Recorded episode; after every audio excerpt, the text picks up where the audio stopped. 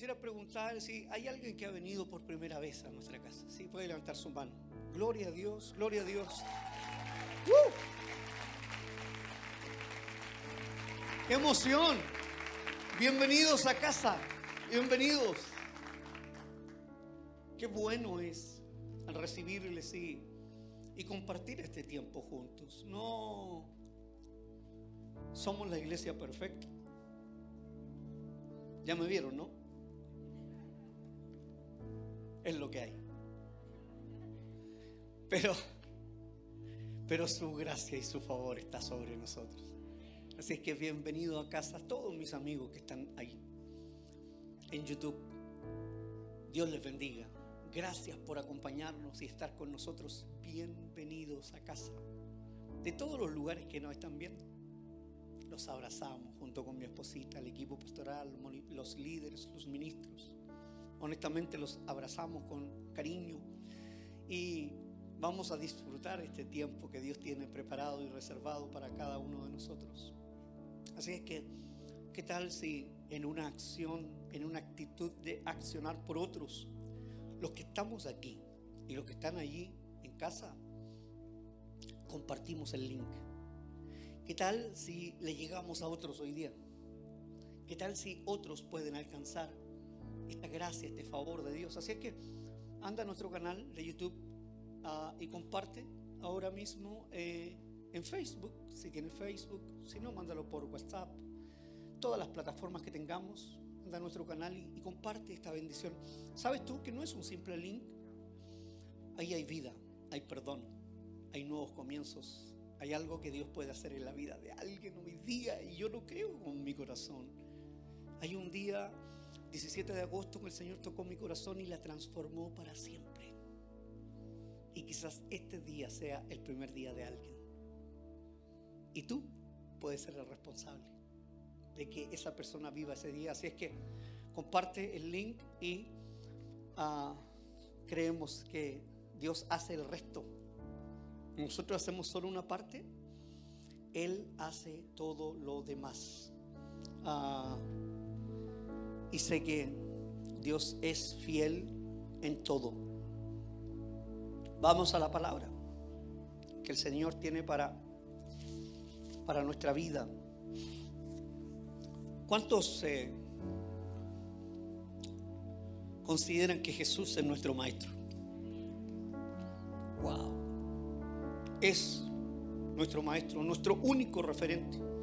Nuestra influencia más grande es Jesús.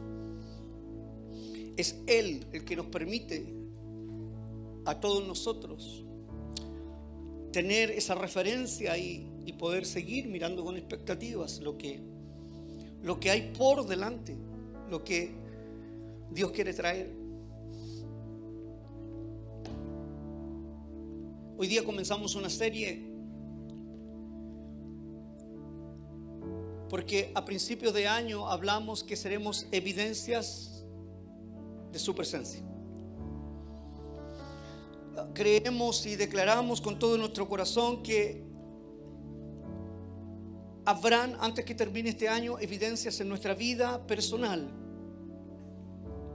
de manera integral, no solo en un área de nuestra vida, sino que en todas las áreas de nuestra vida habrán evidencias. Que la presencia de Dios se, hará evidente en todo momento. Así que declaramos eso a principio de año, ya estamos en octubre, entonces ahora quiero hacer esta serie que se titula Sé evidencia. Ahora, sé evidencia. Inmediatamente que seamos evidencia y empecemos a creer lo que no hemos creído. Así que quiero citar un versículo muy conocido por todos nosotros y, y que ah, por muchos ah, años eh, en, en mi principio de cristiano, que no es hace mucho, 13 años atrás, lo escuché muchas veces. Pero creo que nunca ah, en la primera etapa lo entendí de la mejor manera. Y creo que se replica eso en la vida de muchas personas. Y por eso hoy día me gustaría abordar, reflexionar y que la revelación del Espíritu Santo nos guíe y nos confirme. Así es que Hechos capítulo 1, versículo 8 de la versión NTV dice así en el nombre del Señor, pero recibirán poder cuando el Espíritu Santo descienda sobre ustedes y serán mis testigos. En un parafraseado diría, serán mis evidencias en la tierra. Mi poder se manifestará en cada uno de ustedes. El Espíritu Santo los hará evidentes. Pero recibirán poder cuando el Espíritu Santo descienda sobre ustedes y serán mis testigos. Y le hablarán a la gente acerca de mí en todas partes. En Jerusalén, por toda Judea, en Samaria y hasta los lugares más lejanos de la tierra. Padre, gracias. Tu palabra está leída. Que no sea palabrería humana, sino que sea tu espíritu fluyendo, Señor, y que sea tu palabra que es eficaz en nuestra vida. Tu bendición, Señor, sobre este tiempo en el nombre de Jesús. Amén. Ah, por mucho tiempo, por mucho tiempo hemos eh, escuchado este versículo bíblico y, la verdad es que me llena de pasión cuando lo he escuchado. Cada vez que lo, escuché en una prédica me llenó de, de pasión. Encendió mi corazón muchas veces. Todavía lo enciende de una manera increíble. Y recibirán poder cuando haya venido sobre ustedes el Espíritu Santo. Poder poder, algo que ambiciona mucha gente. Algo que ambicionan políticos, algo que ambicionan gobiernos, algo que ambicionan economistas, eh, líderes de, de todo el mundo, empresas y todos andan detrás de poder. Cuando uno tiene poder, se nota que hay poder. Camina en base a ese poder. Habla en base a ese poder. Actúa en base a ese poder. Todo lo que hace, lo hace en base a ese poder que siente. Las empresas, las instituciones, todos tenemos un poder. El poder de las comunicaciones, los canales de televisión, la radiodifusión y todo aquello, las redes sociales tienen un poder. La educación tiene un poder. Y todos aquellos que, que tienen un poder, un cierto poder de algún tipo, lo ejercen con autoridad. Un ejército tiene poder y lo ejerce con autoridad, sale a pelear y, hace manifiesto su poder. Hace manifiesto y dejan antecedentes a el enemigo que ellos tienen el poder. Y, por más alto o grande o complejo que sea el enemigo, el que siente que tiene el poder dice, le voy a ganar, voy a derrotarlo. Ejerce su poder de una manera contundente. Todo aquel que tiene poder lo ejerce y lo hace ver a todo el mundo. Lo hace ver. Entonces, Qué increíble. Qué increíble cómo se ejerce ese poder. Y el que no tiene poder o que siente que en realidad está marginado de ese poder, camina con inseguridad. Camina y habla con temor todo lo que hace es un poco ambiguo. Todo lo que dice, todo lo que suelta, todo lo que comparte, todo lo que experimenta es ambiguo. Porque siente que no tiene autoridad, que no tiene ese poder. Por lo tanto, el enemigo en una figura espiritual viene a su vida y lo manipula como quiere. Es un títere en sus manos. Desde la, desde la manera secular y desde la manera espiritual, en ambos ámbitos, el que tiene poder lo ejerce con autoridad y el que no tiene con debilidad. Y en lo espiritual sucede lo mismo.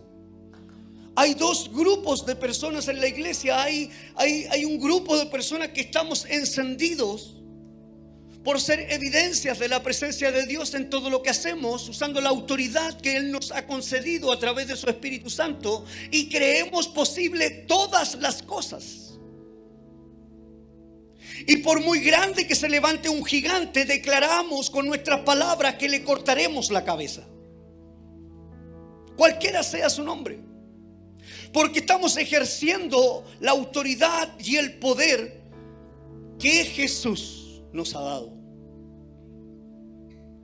Pero hay otro sector de personas que son cristianos, que llevan mucho tiempo en la iglesia, que conocen, han oído del poder, pero nunca lo han hecho suyo. Son los débiles. Los que un día son y mañana no. Los que no son ni chicha ni limonada. Lo bello de todo esto es que a todos nos ama Dios. Y no estamos en la iglesia para juzgar o cuestionar la vida de uno o del otro. Estamos haciendo una diferenciación de los que están usando su poder, que está en nosotros, y los que no lo están usando para todo ámbito de su vida, no solo la iglesia, sino que en lo personal, en lo laboral, en lo familiar, en sus relaciones, en, todo ámbito de cosas, no solo en la iglesia, no, no solo porque sirve en la iglesia está usando el poder, no, no, no, no, todos estamos hablando en todo ámbito de nuestra vida. Porque en la iglesia son todos bienvenidos, todos pueden ser parte de la iglesia y Dios sabe y trata con cada una de las personas. Así es que el cómo usamos el poder y, y, y siempre cuando hechos cuando alguien predicaba con, este capítulo, yo me sentía tan apasionado. Pero recibirán poder cuando el Espíritu Santo descienda sobre ustedes. ¡Wow! Recibirán poder. Poder, el tan anhelado poder. El tan anhelado poder. Nadie que tiene poder lo deja guardado en su gaveta para no utilizarlo. Sabe que tiene poder, sabe que tiene autoridad, sabe que lo puede utilizar. Y, veo la iglesia hoy día, en términos generales, estoy hablando de la iglesia con I mayúscula, con personas que llevan años en la iglesia y nunca han experimentado una transformación y un cambio real, verdadero, genuino en su vida. Nunca ha habido una diferencia donde uno pueda decir, wow, esta persona es una evidencia. Esta persona es un testigo del poder de Dios. Por eso la gente incrédula conversa con un creyente y lo encuentra más quejumbroso que el mismo. O sea, el que no tiene el poder tiene más seguridad que el que tiene la promesa de poder de Espíritu Santo. ¿Le ha pasado eso? ¿Lo han visto? Y algo parece que no se comprende, algo parece que no se entiende bien. Entonces, escuché muchas veces este versículo y había algo que, que, creo que no se ha entendido o no se ha interpretado bien. Y hoy día yo quiero desafiarte porque yo sé que aquí hay muchas personas que han llegado con cargas que han llegado con alguna situación o los que están viendo ahora en vivo y en directo o los que verán más tarde esta transmisión, seguramente están llenos de carga, están llenos de, sintiéndose llenos de inseguridad, están llenos de dudas en este momento y, están sintiendo un agobio eh, total, donde están dependiendo prácticamente que diga la autoridad, qué es lo que va a pasar con el virus, están titubeantes en todo, no sienten seguridad, están llenos de ansiedad, pero hoy día hay una buena noticia que Dios puede cambiar absolutamente todo lo que ha venido pasando y transformarlo a algo evidente de su presencia en nuestra vida. ¿Alguien lo cree? Gloria al Señor, yo también lo creo con todo mi corazón, pero para entender adecuadamente al Espíritu Santo y la vida cristiana en hechos, debemos, se requiere primero el aprendizaje sobre el Espíritu Santo en la vida de nuestro Maestro. Nosotros para entender, y en esto quiero ser un poquito más didáctico, para entender lo que Lucas está hablando en hecho y para entender lo que él está diciendo, oye, él está contando cronológicamente la historia, va a venir sobre ustedes lo que dijo Jesús, va a venir sobre ustedes el Espíritu Santo, luego llega a, los apóstoles, a un grupo de personas en Pentecostés y empiezan a hacer prodigios, milagros y algo se desató tan tremendo que el poder se manifestó con, con eh, eh, lenguas de fuego wow, un poder sobrenatural, real, evidente, todo el mundo lo vio. Y no solo quedó ahí, sino que se empezó a manifestar de una manera tremenda. Pedro diciéndole al, que pedía limosna, no tengo plata ni oro, pero el poder que tengo te doy en el nombre de Cristo Jesús, levántate y anda.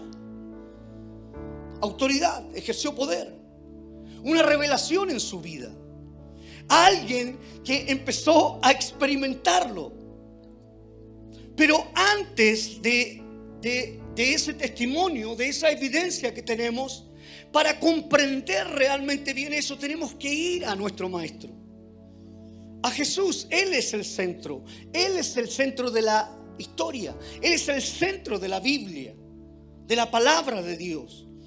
Y para entenderlo bien, para entender hechos porque si solamente me quedo con el hecho de los apóstoles, yo amo a Pedro, yo amo a Pablo, amo a todos los apóstoles, pero primero es Cristo. Él dio la vida por mí. Tengo que conocer cómo se manifestó el Espíritu Santo en mi Maestro. El que ha cambiado mi lamento en, en baile. Tengo que saber más de Él, porque si no es una película que tiene dos partes y solamente estoy viendo la segunda parte sin antes haber visto la primera, para entender lo que pasó, para entender todas las cosas que, que, sucedieron. Y es mismo Lucas que en su primer libro registra cómo el Espíritu Santo descendió sobre Jesús. ¿Y por qué Lucas? Porque es cronológico descendió sobre Jesús en su bautismo y facultó toda su vida y ministerio y fue lleno del Espíritu Santo. Así que Lucas capítulo 3, versículos 21 y 22 en Reina Valera dice, aconteció que cuando todo el pueblo se bautizaba, también Jesús fue bautizado. Y orando, el cielo se abrió y descendió el Espíritu Santo sobre él en forma corporal como paloma y vino una voz del cielo que decía, tú eres mi Hijo amado, en ti tengo complacencia. Jesús, 100% hombre, siendo bautizado, cumpliendo absolutamente todo, nació de una mujer virgen, se humanó, de carne y hueso, 100% hombre, en la fragilidad de la niñez, de tener recién nacido una semana, tres semanas, eh, un año, pasar por todo el proceso que tú y yo hemos vivido y pasado, como estableciendo de que lo que Él vivió, nosotros también lo estamos viviendo Él vino como hombre, actuó como hombre, fue tentado como hombre, sintió eh, hambre como hombre, sintió temores como hombre, como tú y yo. En sus últimos días le dice a, a Dios, si es posible, pasa de mí esta copa. Como queriendo decir, yo no quiero seguir pasando por este sufrimiento.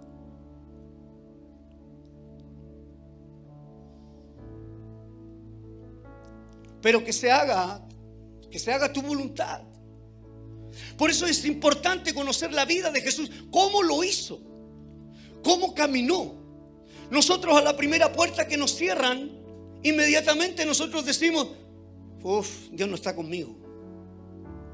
Me cerraron la puerta, viste, y tanto que oré por eso. Pero si tuviéramos los principios de nuestro maestro, diríamos, gracias Señor, porque yo sé que tú me cerraste esta puerta salvándome de alguna cosa que iba a salir mal en mi vida. Voy, sigo adelante por lo mejor que tienes por mí. Sé que tienes una puerta mayor, más grande, más avanzada. Hay algo mejor, que se haga tu voluntad, no lo que yo quiero, que tu reino gobierne mi vida. Cuando entiendo cómo actuó Jesús, puedo ver el mover del Espíritu Santo en su vida, tengo mayor claridad. Y puedo entender que cuando Dios cierra una puerta, nadie la puede abrir. Pero cuando Él la abre, nadie la puede cerrar. Tengo esa claridad, tengo esa revelación en mi vida. Las cosas son diferentes, tengo una expectativa distinta. Estoy usando el poder.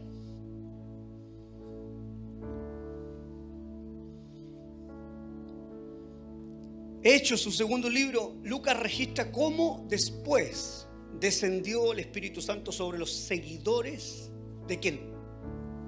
De Jesús, tú y yo. Lo que está hablando Lucas en, en, en, en Hechos 1.8 es lo que sucedió posterior a lo que vivió nuestro maestro. Está hablando de los apóstoles, pero es una figura en el tiempo de lo que nosotros podríamos llegar a vivir. Lo que, lo que, lo que está diciendo Lucas es, mira, el primero que recibió el Espíritu Santo fue bautizado y fue lleno de ese poder, fue nuestro Maestro. Pero ustedes recibirán poder cuando haya venido sobre ustedes el Espíritu Santo. Está hablando de nosotros. Lucas registra cómo después descendió el Espíritu Santo sobre los seguidores de Jesús en Pentecostés y los facultó para llevar una vida un ministerio lleno del Espíritu Santo, así como lo hizo Cristo. Entonces, para entender este, recibirán poder cuando el Espíritu Santo descienda sobre ustedes y serán mis testigos, mis evidencias. Debemos de mirar la vida de Jesús. Debemos conocer a nuestro Maestro. Debemos pasar por esa llenura y entender cómo Jesús pudo pasar todas las etapas, todos los procesos de su vida. Conocemos a Jesús, decimos conocer a Jesús, decimos tener una relación con Jesús, pero hoy día yo quiero refrescar tu memoria y la mía. Quiero ayudarte a pensar profundamente en la vida de Jesús. Quiero hacer un pequeño resumen de lo que Él pasó, de lo que Él hizo. Y una vez que nosotros hagamos el resumen, entendamos medianamente lo que Él pasó, luego puedas vivir por el poder que Él vivió, tú y yo. Porque nunca lo vamos a entender si no evaluamos cómo Él lo hizo, cómo Él caminó, cómo Él avanzó. Es primero Él en nuestra vida, pensar en Él, ver cómo lo hizo. Luego nosotros copiamos al maestro. ¿Para cuántos Jesús es su mayor referencia? Su mayor ejemplo, su mayor influencia. Entonces, ¿por qué no somos evidencias?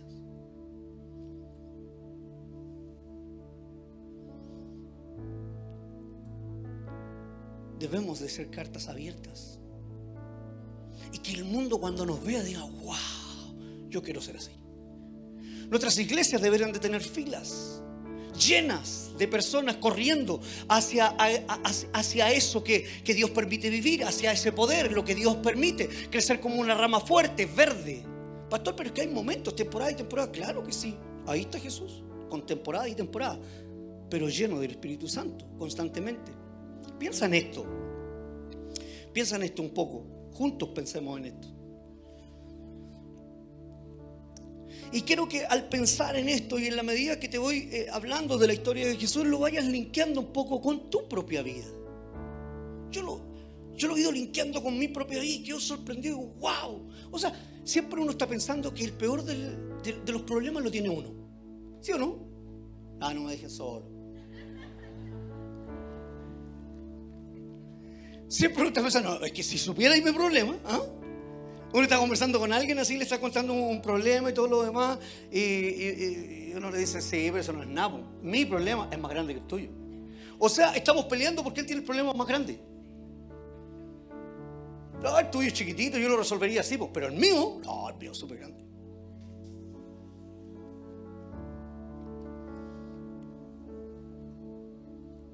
Piensa en esto. La historia de Jesús comienza humilde, sin recursos, sin riquezas, no ostentaba nada. Sus padres eran unos adolescentes. Nació en un pueblo rural, Nazaret, que al analizarlo a través de los historiadores, te darás cuenta que era un pueblo chico, de campesinos, de gente analfabeta. Nada impresionante. Tenía solo un pozo, aparentemente, según la historia. Lo que sugiere entonces que no era un pueblo muy grande, porque no tenía el abastecimiento suficiente, eran pocas personas, ahí nació Jesús. ¡Wow! Nada, nada, pero nada impresionante. Seguramente la casa de su niñez era algo parecido, así como un estacionamiento donde pueden caer dos o tres vehículos. Y ahí estaba el living, el comedor, la lavadora, el refrigerador, la cocina, la pieza del niño, todo algo pequeño, algo complejo. Nació en una familia pobre. ¿Cuántos hemos nacido en una familia pobre? Uf.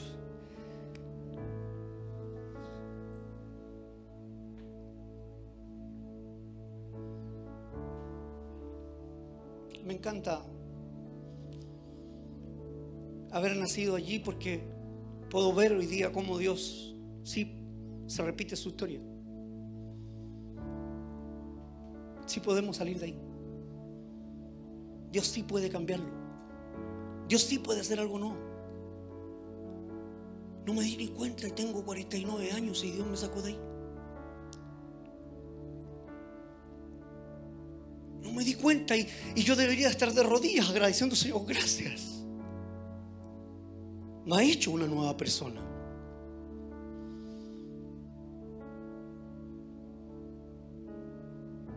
Jesús nunca se casó. Nunca viajó más de 150 kilómetros a, la redonda de donde él vivía. No podría decir uno cuando viaja tiene un hombre del mundo, tiene una panorámica más completa. No, pero es que él, es Dios. No, no, es 100% hombre. No, pero pastor, ahí hay una teología que me gustaría analizar y todo lo demás. Analice lo que quiera. 100% hombre. Si no, no estaríamos tú y yo aquí, disfrutando de gracia, favor y salvación. Eso era parte del sacrificio. Esas eran las reglas del juego.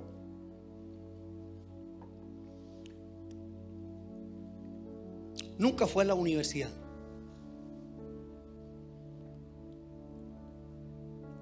He visto matrimonios divorciarse porque su hijo no fue a la universidad, porque no pudieron costearlo la esposa le dice al esposo o el esposo a la esposa, es que yo quiero que mi hijo sea lo que yo no fui. No digo que la universidad sea malo, es extraordinario. Pero no para llegar al punto de que haya destrucción o división. Jesús no fue a la universidad. Yo quiero que mi hija vaya a la universidad, yo creo que la tuya también y también quiero que vaya. Pero lo primero es que amen a Dios con todo su corazón. Lo primero que tengan valores y principios fundamentados, sembrados en su corazón. Eso es lo primero. Entonces el esposo y la esposita debieran de estar diciendo, no mi amor, no vamos a discutir porque no tenemos dinero para poder pagar, pero ¿sabe qué? Sembremos la semilla de la palabra. Dios lo va a guiar. Así es que va a ser próspero, va a ser bendecido, va a ser inteligente, va a ser sabio, llegará a otra esfera. Yo declaro sobre él vida, no tengo dinero, pero tengo un Dios grande que se preocupará de mi hijo, lo llevará tan lejos como sea posible llegar. ¿Cuáles son tus palabras? Poder recibirán poder, hablo con autoridad. Lo que el mundo no me da, no importa. Yo lo creo para mi hijo en el nombre del Señor. Jesús no fue a la universidad, no fue empresario, ni ganó dinero, nunca escribió un libro. No tuvo casa propia. Estamos haciendo un paralelo con nuestra vida, ¿no? Y nosotros, si es necesario, 24-7, pero tengo que tener mi casa. No, no, no, es que yo tengo que tener mi casa. Como sea posible, tengo que tener mi casa. Y nos desvivimos. No estoy diciendo que sea malo tener casa, es buenísimo. Estoy hablando de tu alma, de tu espíritu, de tus prioridades. ¿De qué es primero? No tengo casa hasta este momento porque Dios no ha dicho la última palabra sobre mi vida. Estoy pasando por este momento viviendo en este 3x3, pero creo con fe que Dios tiene algo mayor preparado para mí y mi familia. Pero no me desvivo, primero es Cristo, primero es Jesús. Porque soy lleno del Espíritu Santo. Nunca tuvo casa propia, no tuvo un cargo político. Pasó el 90% de su vida siendo un hombre completamente anónimo. Si usted lo ve en los evangelios se va a dar cuenta todas las cosas muy puntuales que se hablan desde el nacimiento, los 12 años, cuando se recogió de sus hijos, estaba en el templo, y usted conoce toda la historia. Pero el 90% fue anónimo. Nadie sabe qué hizo los 25. ¿Quién me puede decir qué hizo los 18? Es anónimo, totalmente anónimo. Le ayudaba a su padre, seguramente. Uno puede sacar sus propias conclusiones. Nunca buscó lo suyo propio. Y en sus tres años de ministerio público, que es cuando conocemos más de él, que está escrito en todas partes, incluyeron muchas persecuciones. Fue calumniado, fue injuriado, fue confrontado fue atacado despiadadamente. Es como si recién me estoy haciendo conocer. Y vino toda la oposición a vida y por haber. Toda la oposición a vida y por haber. Constantes difamaciones. ¿Hay alguien que ha recibido difamaciones? Él las recibió todas. Pero para ser alguien que no tuvo electricidad, para ser alguien que no tuvo propaganda, para ser alguien que no tuvo Instagram, para ser alguien que no tuvo TikTok, no tuvo cargos, no tuvo dinero, no, no tuvo tarjetas de crédito.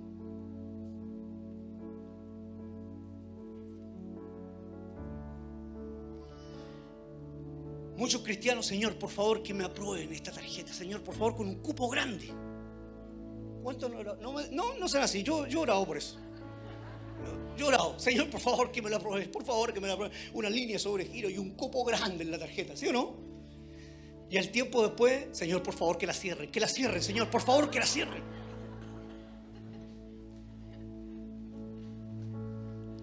no tuvo tarjetas de crédito, no tuvo dinero.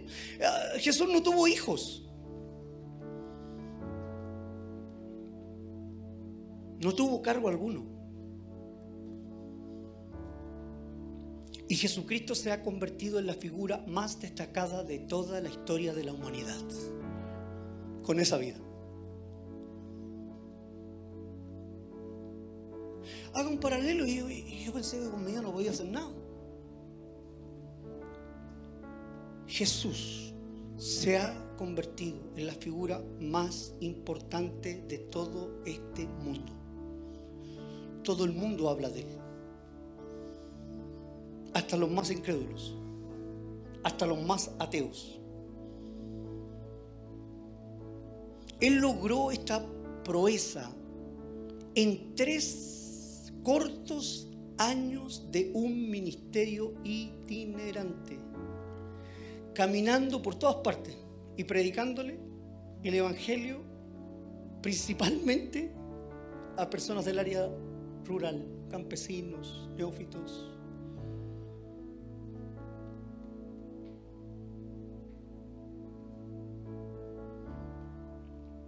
Hay un historiador no cristiano, porque si citamos a uno que sea cristiano, entonces uno dice, bueno, es cristiano, por eso está diciendo eso, pero este no es cristiano. Y mira lo que dice.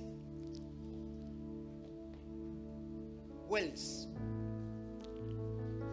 Nadie puede escribir una historia sobre la raza humana sin darle el primer y primordial lugar al maestro pobre de Nazaret. Pipi no dijo que no creía. Habla mejor que los cristianos. Está hablando honra al Rey de Reyes y Señor de Señores, diciendo que no cree, pero aparentemente no cree, pero pareciera que algo de Jesús impactó su vida al punto que decir nadie podría escribir una historia de esta humanidad sin considerar a ese hombre lleno de gloria, de unción, de gracia y favor de Dios hablando como, como un cristiano prácticamente, se declara no creyente, pero en la práctica uno dice, wow, no lo puedo creer sus palabras, lo que expresa. Y a veces los cristianos tenemos más dudas. He visto agnósticos, he conversado con ateos y en sus palabras, en su, en su argumentación, evidencian sin darse cuenta la gloria de Dios en toda su conversación. Al punto que algunos terminan diciéndome que Dios te bendiga. Y yo le digo amén, hermano.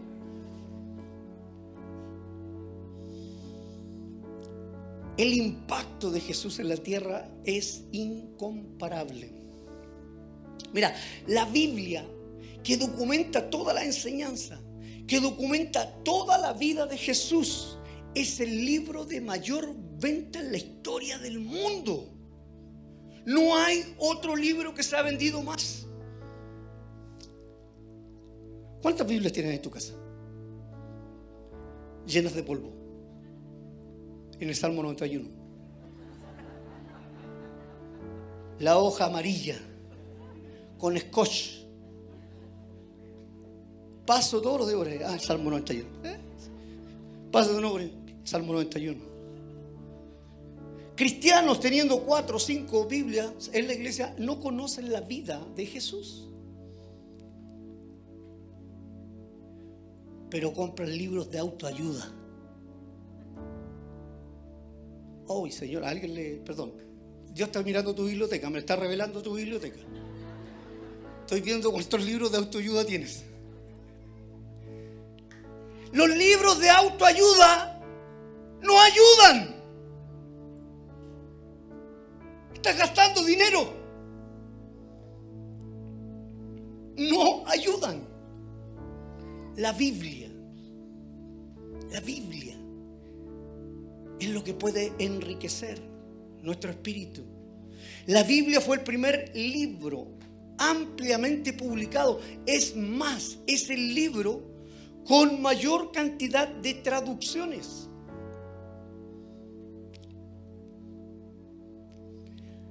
En el mundo entero se han escrito más libros de Jesús que de cualquier otra persona. Nadie lo alcanza. Se han escrito más libros de este maestro, de, de nuestro Señor. Incluso ateos, incrédulos, gobiernos profanos.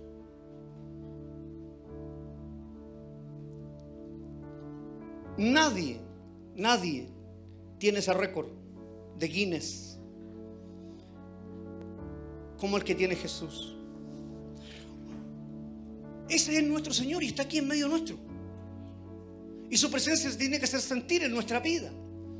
Ahora mismo, ahora, en este mismo momento, en miles y miles de iglesias, hay hombres y mujeres que están levantando su mano adorándole a Él así como tú y yo. Hay miles y miles de personas que están escuchando a algún pastor, algún predicador, hablando, dándole honra al Rey de Reyes y Señor de Señores. Hay millones de personas hoy día domingo levantando una alabanza al Rey, hablando de Dios, hablando de este Jesús que cambió toda la historia de la humanidad.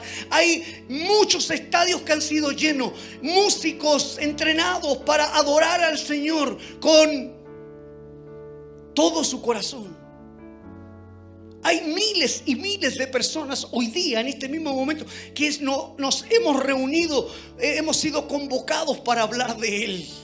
El nombre Jesús se escucha en el ambiente, el nombre Jesús se escucha en el aire. Hay una atmósfera que sale por todas partes. El mundo no lo puede impedir, la empresa no lo puede impedir, los gobiernos no lo pueden impedir. Incluso China, que hoy día ha impedido la predicación. Hay miles de iglesias hoy día subterráneas honrando el nombre de Jesús. Por todo lugar está su nombre, por todo lugar está su presencia. Cristo Jesús ha inundado la ciudad. Nada lo ha podido detener. Su nombre sigue impactando, su nombre sigue siendo revelado, su nombre sigue transformando, cambiando, dando oportunidades. Jesús aparece en todo, desde películas hasta espectáculos de televisión. Su rostro aparece frecuentemente en todas partes, desde ropa hasta calcomanías. Usted ve una polera de repente por ahí que dice, Jesús te ama. ¿Sí? Varias veces, ¿no? De repente va en un auto y usted ve una calcomanía que dice, Jesús es mi copiloto. Y el chofer tocando la bocina, ya, apúrate, ¿hasta cuándo? Y otros se bajan, ¿no? yo lo he visto. Se bajan y le echan la niña a los oídos, ya, cuando te vayamos a pues. Jesús es mi copiloto. Esa es la distorsión que hay. Muchos creyendo en Jesús, diciendo amar a Jesús, proclamándolo como su Señor, pero no haciendo evidencias de su presencia. Porque tienen una calcomanía, pero no lo conocen. No saben su historia. No saben el mover del Espíritu Santo en su vida. Por lo tanto, están débiles. El poder no ha sido recibido. La revelación del Espíritu Santo no nos ha inundado. No han sido llenos por el poder del Espíritu Santo. Ah, pastor, que puede ser un error. Sí, yo también lo puedo cometer, todos lo podemos cometer, pero, pero hay una contradicción. Cristianos que llevan tiempo en la iglesia sin experimentar evidencias de la presencia del Señor. Su cruz es el artículo de joyería más utilizado. Usted ve a un incrédulo con una cruz colgando aquí como arete. Está diciendo con sus palabras que no cree en Jesús y tiene una cruz colgada aquí como una cadena. Jesús está en todas partes, en todo lugar, incluso con aquellos que dicen ser no creyentes. Jesús de alguna manera ha impactado su vida. Reconocen en el fondo de su corazón, hay un fuego allí que sí permite entender que creen en Jesús. Nosotros los cristianos como que nos nublamos y pensamos, no, que ya este mundo está súper incrédulo. La gente cree en Jesús. Pero necesita una iglesia con evidencias para que corran a Jesús. Y esa es nuestra responsabilidad como iglesia. Hoy día se ha levantado eh, el feminismo. Ni una mujer dijo amén. Digo un grupo pequeño y dicen amén. Están defendiendo a los mujeres. No. Eh, se han levantado grupos de mujeres feministas Pastor, ¿y qué tiene contra eso? No, nada. Al contrario, siempre le digo a los hombres, oiga, escuchen a sus esposas, se van a ahorrar muchos problemas.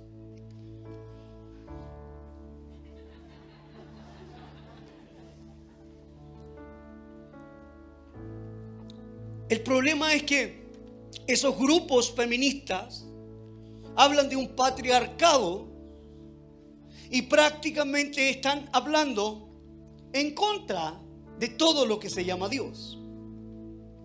Y no reconocen a Jesús. Pero en el tiempo que las mujeres eran consideradas propiedad de su esposo, fue Jesús quien puso de cabeza al mundo. Cuando él tenía una amistad con las hermanas Marta y María todos los fariseos y decía, ¿cómo se junta con una mujer? Jesús fue el que puso al mundo de cabezas, al enseñar, al instruir a María Magdalena, al perdonar a la mujer del pozo. Fue, Jesús quien puso al mundo de cabezas, al hacer de su círculo más cercano a mujeres. Fue Jesús quien dignificó a la mujer al punto de que las que descubrieron su tumba vacía fueron mujeres. ¿Hay alguna mujer que tiene gratitud por eso? Gloria al Señor. Así que ojalá que puedan sacar un extracto de YouTube y a todas las mujeres que son feministas las apoyamos, las amamos, pero tienen que reconocer que Cristo Jesús las dignificó. Y servirle y honrar su nombre. No es como yo quiero, es como Él me enseña que sea. Jesús vislumbró la historia entera. A lo largo de la historia, completa, al punto, al punto, que todo se mide antes de Cristo y después de Cristo. Y de nuevo me pongo a hablar con un incrédulo, historiador, y hablamos del tiempo del medieval. Y yo le digo, ¿en qué año fue eso? 500 eh, antes de Cristo. ¿Y en qué año pasó todo esto? 200 después de Cristo. Incrédulo. Dice que es ateo. Pero en el tiempo de la historia está reconociendo que Él marcó la historia. En todas partes está Jesús. En todas partes Él está reconocido. Y ese es nuestro Dios. ¿No te sientes alegre? ¿No te sientes bendecido que nosotros seamos su iglesia y que Él volverá por nosotros? Es una bendición. Yo por eso que encuentro que la iglesia es cool. La iglesia es bacán. Pastor, usted que se cree joven.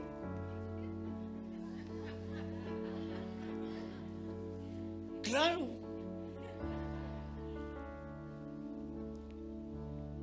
Renuncio a envejecer. Quiero tener un espíritu apasionado, lleno de vida, Quiero ser evidencia de la presencia del Señor. Quiero que la gente me mire y diga, ese hombre le pasa algo. Ese hombre ama el reino de Dios. Ese hombre bendice su nombre. He visto cambios realmente. Es un hombre de fe que puede pasar por el fuego, que puede pasar por las aguas. Sigue creyendo aunque una puerta se cierre, va por la otra. Porque sabe que Dios se va a manifestar en su vida de forma real, verdadera y genuina. Y eso es lo que tú y yo debemos de entender. Nuestras mayores festividades incrédulos de nuevo, ateos, agnósticos y todo lo que rechaza a Jesús celebrando Navidad.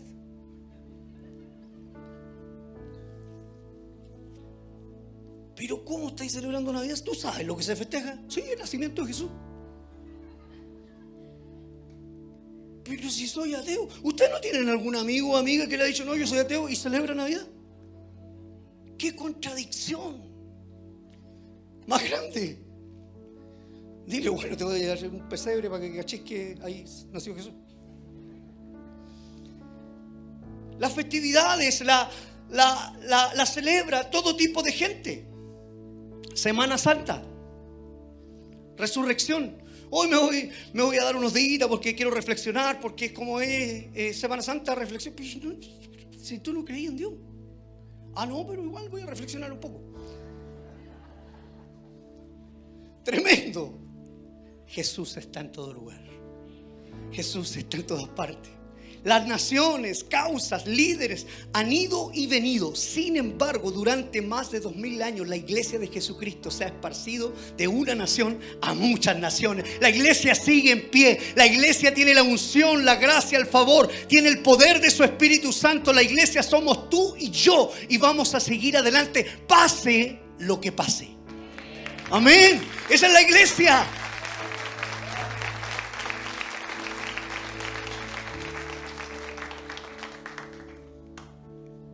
El hombre, el arte, la ciencia, la sociedad, la política, la economía, el matrimonio, la familia, el bien y el mal. O sea, hasta los demonios creen en Dios. Se sujetan ante el nombre que es por sobre todo nombre.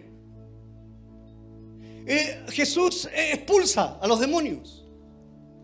Su nombre es mayor. Eh, me están copiando. Es decir, ¿quién está hoy día complicando tu vida? O sea, todo se sujeta a su nombre. La sangre de Cristo. La sociedad, la política, la economía, el matrimonio, la familia, el bien y el mal. El, cuerpo, el alma. Nada puede con Jesús. Nació pobre. La economía no pudo con él. Nada. Todos de alguna u otra manera han sido tocados por este Jesús que trazó la historia. De alguna u otra manera. Y muchas veces transformados radicalmente por la influencia de Jesús. Y mira lo que dice Juan capítulo 21 versículo 25. Dice, Jesús hizo muchas otras cosas, tantas que si se escribiera cada una de ellas creo que no cabrían en el mundo todos los libros que serían escritos. Y yo en este ratito que hemos hablado te he contado así un poquito de lo que Jesús ha hecho. Es impresionante lo que Jesús ha hecho. ¿Cómo lo hizo? Cuando entendemos eso, cómo lo hizo, podemos entonces ir recién al hecho de los apóstoles. Cuando entendemos cómo lo hizo, estaba lleno del Espíritu. Entonces en Él tenemos todo el ejemplo y la garantía que sí lo podemos hacer. ¿Qué hay que tú piensas que no lo puedes superar? Y al conocer la historia de Jesús te da ánimo de decir, si Él lo superó, entonces yo también.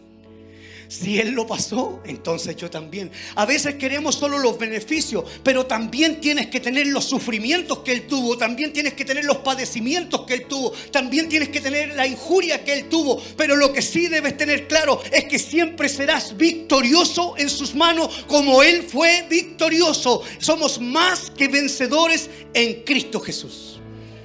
Amén. La iglesia es victoriosa. Es nuestra referencia y mira lo que nos prometió. Juan 14, 12. Les aseguro que el que confía en mí hará lo mismo que yo que 33 años, todo lo que vivió. El que cree en él. Puede pasar todo eso, sí. Como dice mi hija, pan comido.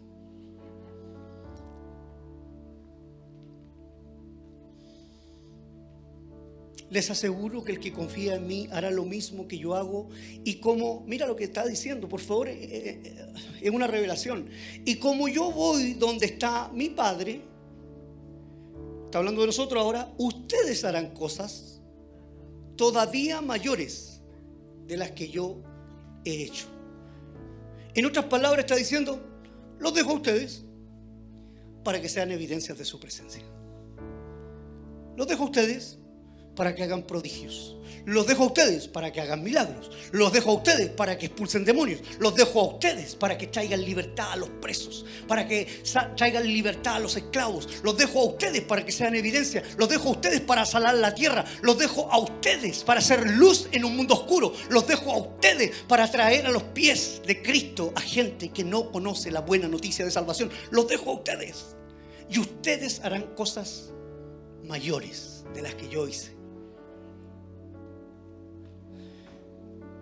Así es que, ¿qué tal si hoy día le cortamos la cabeza a todo lo que te está atormentando?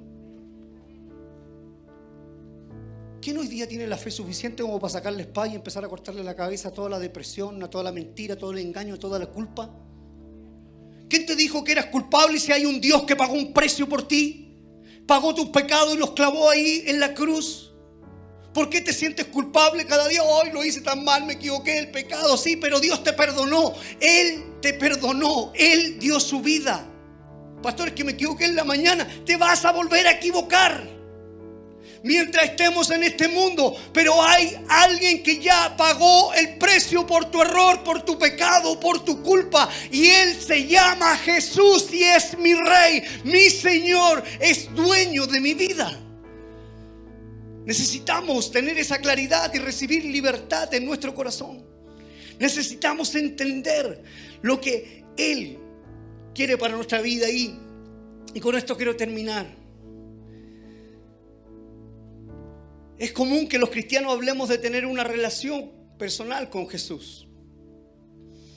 Y definitivamente yo animo a la gente para que lo haga. Sin embargo, Jesús llevó su vida por medio de una relación con el Espíritu Santo. Él, Jesús, fue ungido por el Espíritu Santo, fue bautizado por el Espíritu Santo, fue lleno del Espíritu Santo y fue guiado por el Espíritu Santo. ¿Sabes por qué tú estás aquí? Porque aunque no querías venir, hay algo aquí dentro de ti que te dice tienes que ir. Tienes que buscar de la palabra. Tienes que buscar de Dios. ¿Sabes lo que es? El Espíritu Santo que está dentro de ti. No es tu voluntad, es el Espíritu que se quiere encender, quiere manifestarse dentro de tu vida y recibirán poder. Y cuando ustedes vean es encendido su corazón con ese poder, entonces pasaremos por el fuego y no nos quemaremos, pasaremos por las aguas y pasaremos en seco. Vendrá una dificultad y vendrá la otra, pero seguiremos en pie para gloria de su nombre, porque recibiremos poder. Ese poder está en ti, ahora mismo está en medio de nosotros, ahora mismo se está moviendo en este lugar, ahora mismo le podemos dar vida en nuestra vida. Juan capítulo 14, versículo 15 al 17 dice, ustedes demostrarán que me aman. ¿Cuántos aman al Señor?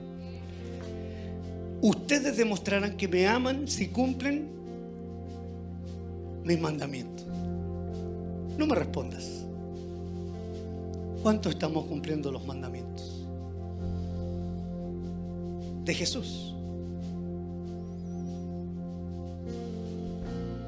Que lo resumió, la hizo fácil. Jesús siempre lo hace todo fácil. Ah, lo voy a dejar ahí nomás en dos. Ama a Dios. Con todo tu corazón, con toda tu mente, con toda tu alma. El segundo similar al primero. Ama a tu prójimo como a ti mismo. Lo hizo sencillo. Ustedes demostrarán que me aman si cumplen mis mandamientos. Y yo les pediré a Dios, el Padre, que les envíe qué? Al Espíritu Santo. Es el Espíritu Santo que lo acompañó durante sus 33 años. O sea, lo que está diciendo en un parafraseado, les voy a enviar el que me acompañó durante toda mi vida. Y lo pude hacer.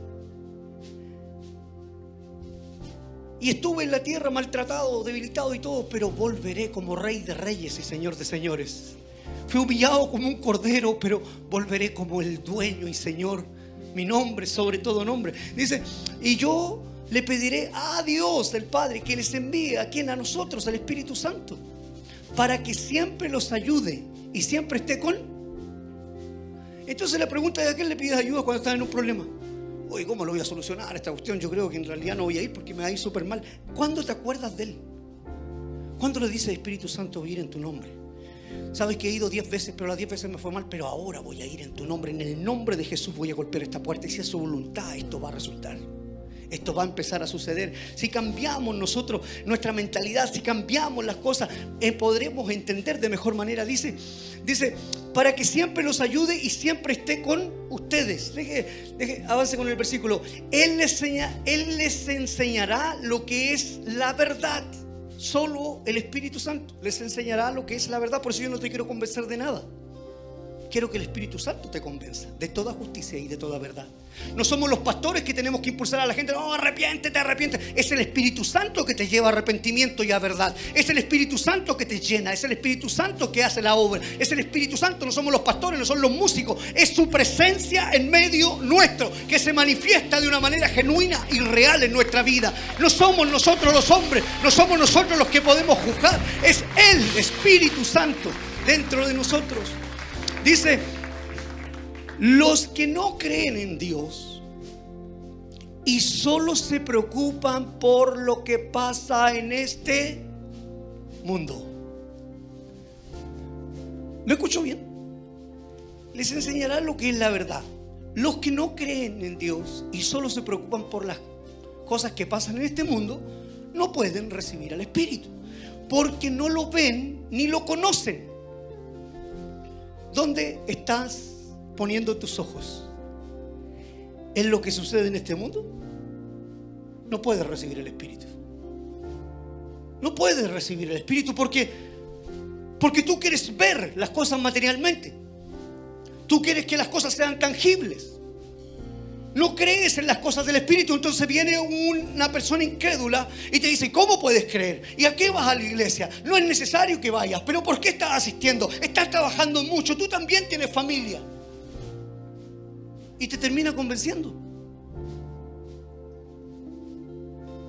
No pueden recibir el Espíritu porque no lo ven, quieren cosas materiales, que todo se materialice. No, hablo que sea malo lo, material, que todo se materialice, ver para creer.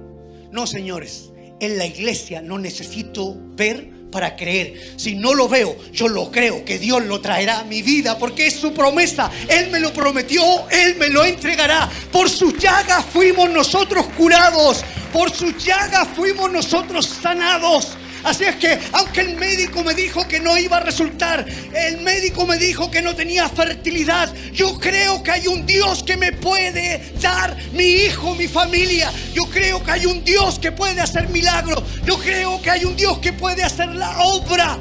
El Espíritu Santo tiene poder para hacerlo, porque no lo ven ni lo conocen. Pero ahora nos habla a nosotros, Juan, y dice, pero ustedes sí lo conocen porque está con ustedes y siempre estará en medio de ustedes. Aquí en medio de nosotros está su espíritu. Hay alguien que lo puede sentir, hay alguien que puede aplaudir, gritar, gozarse en su presencia y decir gracias Espíritu Santo. Gracias por estar en este lugar. Vamos, colócate en pie. Vamos a adorar al Espíritu Santo. Vamos a cantar. Vamos a elevar nuestras expectativas. No nos vamos a ir de aquí sin llenura de su Espíritu. Algo va a suceder. Algo quiero en esta tarde. Que el Espíritu Santo haga en mi corazón. Vamos, vamos a cantar.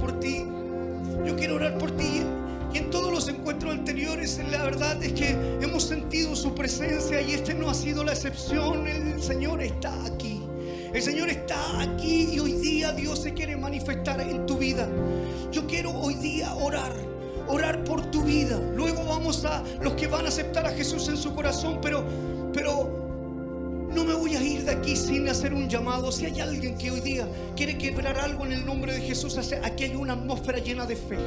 Yo quiero invitarte, si alguien tiene alguna necesidad, no te voy a preguntar qué es lo que es, pero ven aquí adelante. Yo creo que hoy día te vas sano en el nombre del Señor. Si hay algo que está pasando en tu vida, un tormento, una aflicción, ven aquí adelante. Yo quiero orar por ti. Quiero creer hoy día que el Señor va a hacer algo maravilloso. Yo le quiero pedir a mi esposita, yo sé que me van a decir, pastor, pero ¿cómo estáis haciendo esto? Es que hay una presencia del Señor, hay alguien que siente su presencia en esta tarde. Hay alguien que está sintiendo que Dios está haciendo algo increíble, maravilloso. Yo no me voy a ir de este lugar. Vamos a adorar, vamos a adorar, Elenita. Vamos a creer al Señor. Este es un acto de fe, es un acto de fe. Estamos pasando adelante porque tenemos fe, queremos creer de que el Señor lo va a hacer, quiero tener una acción en la vida de alguien. Vamos a orar. Yo no sé, quiero orar por, por por la gente que no ha podido ser fértiles, eh, vientres que no han podido ser fértiles. Yo creo en el nombre Señor que el Señor va a empezar a hacer la obra y vamos a ver cómo con nuestros propios ojos empieza a suceder. Vamos a hacer evidencias de su presencia. Yo no quiero empezar a creer hoy día, vamos a quebrar todo yugo, vamos a quebrar toda mentira, todo engaño del enemigo.